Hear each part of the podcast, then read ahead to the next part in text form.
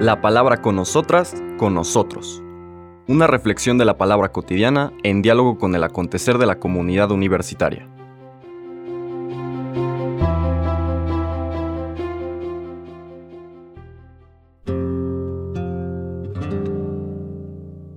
Hola, buenos días. Bienvenidas, bienvenidos a la palabra con nosotras, con nosotros. Hoy llegamos al viernes, en este 14 de abril, de la octava de Pascua, esta celebración extendida, que es un como preámbulo, una experiencia de la eternidad, del triunfo del amor de Dios que nos pone eh, objetivamente en la vida plena, en la vida eterna.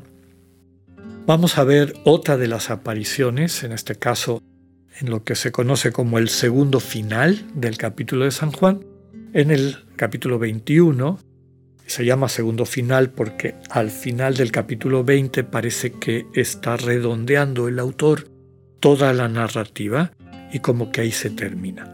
Y de repente hay una aparición extra en este capítulo 21 que los estudiosos de la Biblia sugieren que fue redactado, sobre todo a la hora de hacer concordar muchos de los elementos de los evangelios sinópticos, cuando menos, y en particular en este caso la figura de Pedro, que no tenía la densidad en las comunidades en donde nació el Evangelio de Juan, que encontramos que tenía en otros evangelios, como en el de Mateo, donde el papel de Pedro es fundamental.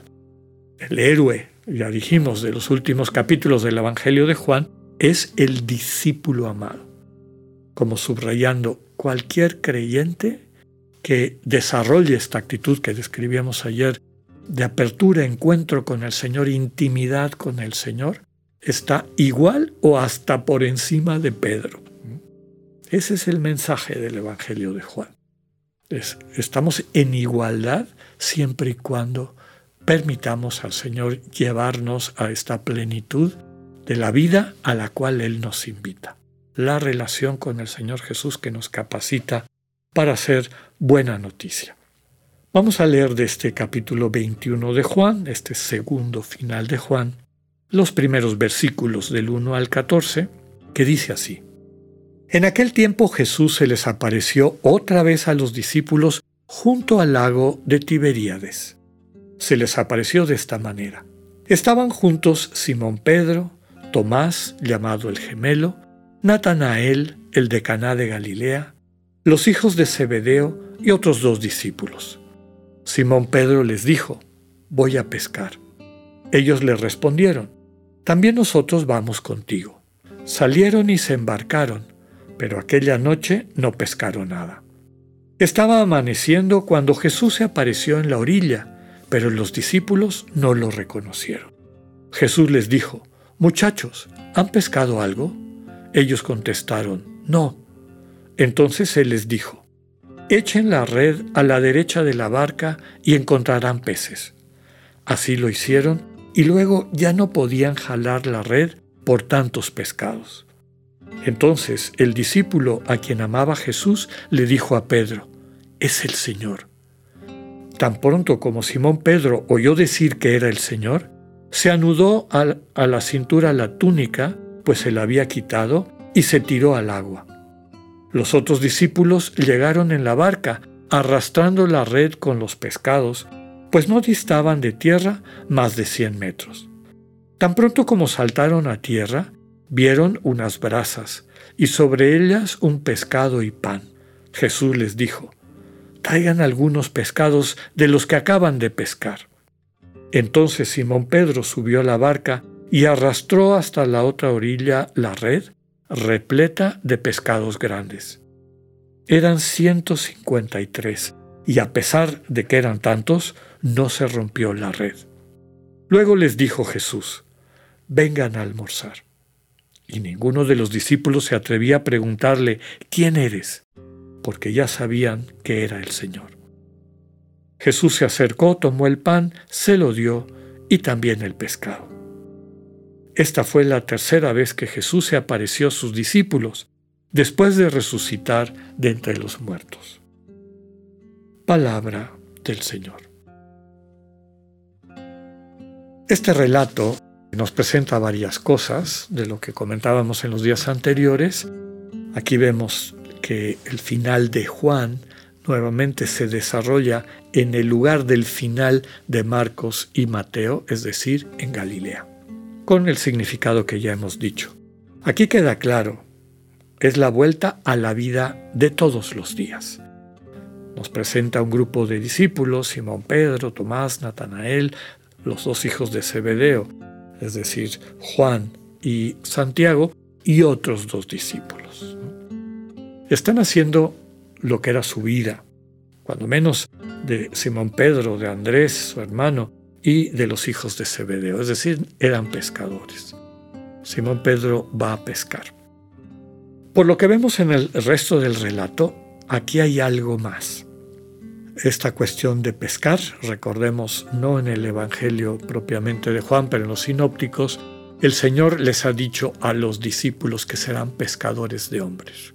Y esa es su misión, ir al mundo a pescar hombres, es decir, a sacar personas, a rescatar personas que están con una visión distorsionada de Dios, de la realidad última, del sentido de la vida, que es esta relación de comunión con un Dios que nos ama, que nos acoge, que nos lleva a la plenitud de la alegría en la comunión con Él. Esa es su misión, rescatar, y este número de 153, algunos pescados eh, que vemos en el relato. Algunos autores dicen que era como todos los pueblos del mundo. Todos los pueblos del mundo pueden ser rescatados, incorporados en este proyecto del Dios revelado en Cristo. Aquí encontramos también este sentido de la misión. La misión de los discípulos, de todos ellos, es ir por el mundo rescatando a todas las personas que se pueden. Nos dice el texto que no habían pescado nada, es decir, que aunque tuvieran la mejor de las intenciones, no habían logrado aquello que les correspondía. Aquí queda claro que en el intercambio que el Señor hace con ellos, es decir, les invita a reflexionar, ¿han pescado algo? No. Y les da instrucciones. En la tradición cristiana vemos detrás de este pasaje y este momento en particular la invitación al discernimiento. ¿Cómo podemos vivir a profundidad nuestra misión de ser buena noticia para el mundo? De llevar nuestra experiencia y sobre la cual está construida nuestra convicción de habernos encontrado con el Señor, de haber visto al Señor, de haberlo encontrado en lo más profundo de nuestro corazón, que a su vez se traduce en encontrarlo, en vivirlo a plenitud en la Eucaristía, en la Sagrada Escritura y también muy importante recordando a Pablo en aquel capítulo 11 de la primera carta a los Corintios, en nuestros hermanos y hermanas. El Señor está presente en todos estos lugares. La Iglesia reconoce estas presencias del Jesús vivo en la Eucaristía, en la Sagrada Escritura, en particular en el Evangelio, y en el pueblo, en los hermanos y hermanas, a través, por ejemplo, del incienso. En las misas solemnes se inciensa a el Evangelio, al altar donde va a estar la presencia de Jesús, donde se va a transustanciar el pan y el vino en su cuerpo y en su sangre, y también se inciensa al pueblo, al celebrante o al presidente y a todos los que están ahí. Reconocer la presencia del resucitado, presencia real del Señor.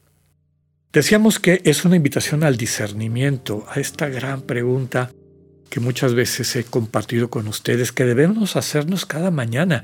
Y es una pregunta, más que hacernosla a nosotros y nosotras, al Señor. ¿Cómo quieres que amemos hoy? ¿Cómo quieres que echo, eche estas redes del amor que rescata, que rescata a quienes están en una experiencia de perdición, es decir, de sinsentido, de falta de vida, para que finalmente se conviertan en nutricios, en alimento, en vida para los demás, dentro de este simbolismo de los peces que dan vida, que alimentan al compartirlo. Entonces, esta pregunta de todos los días, ¿cómo quieres, Señor, que amemos hoy? Y la respuesta que Dios da en el corazón en el centro de lo más profundo de nuestra conciencia, siempre implica una forma de amar en el concreto de tu contexto, tu familia, tu trabajo, tu sociedad. Escuchemos esta invitación del resucitado y acojamos la misión que nos da de ser una bendición, una buena noticia para el mundo. Que tengan un buen día, Dios con ustedes.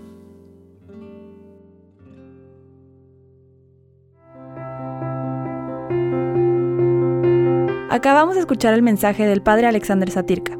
Escúchalo de lunes a viernes a las 8.45 de la mañana por radioiberoleón.com, a través de nuestra app gratuita para iOS y Android o por Spotify. Esta es una producción de Radio Ibero León en colaboración con el ITESO, Universidad Jesuita de Guadalajara.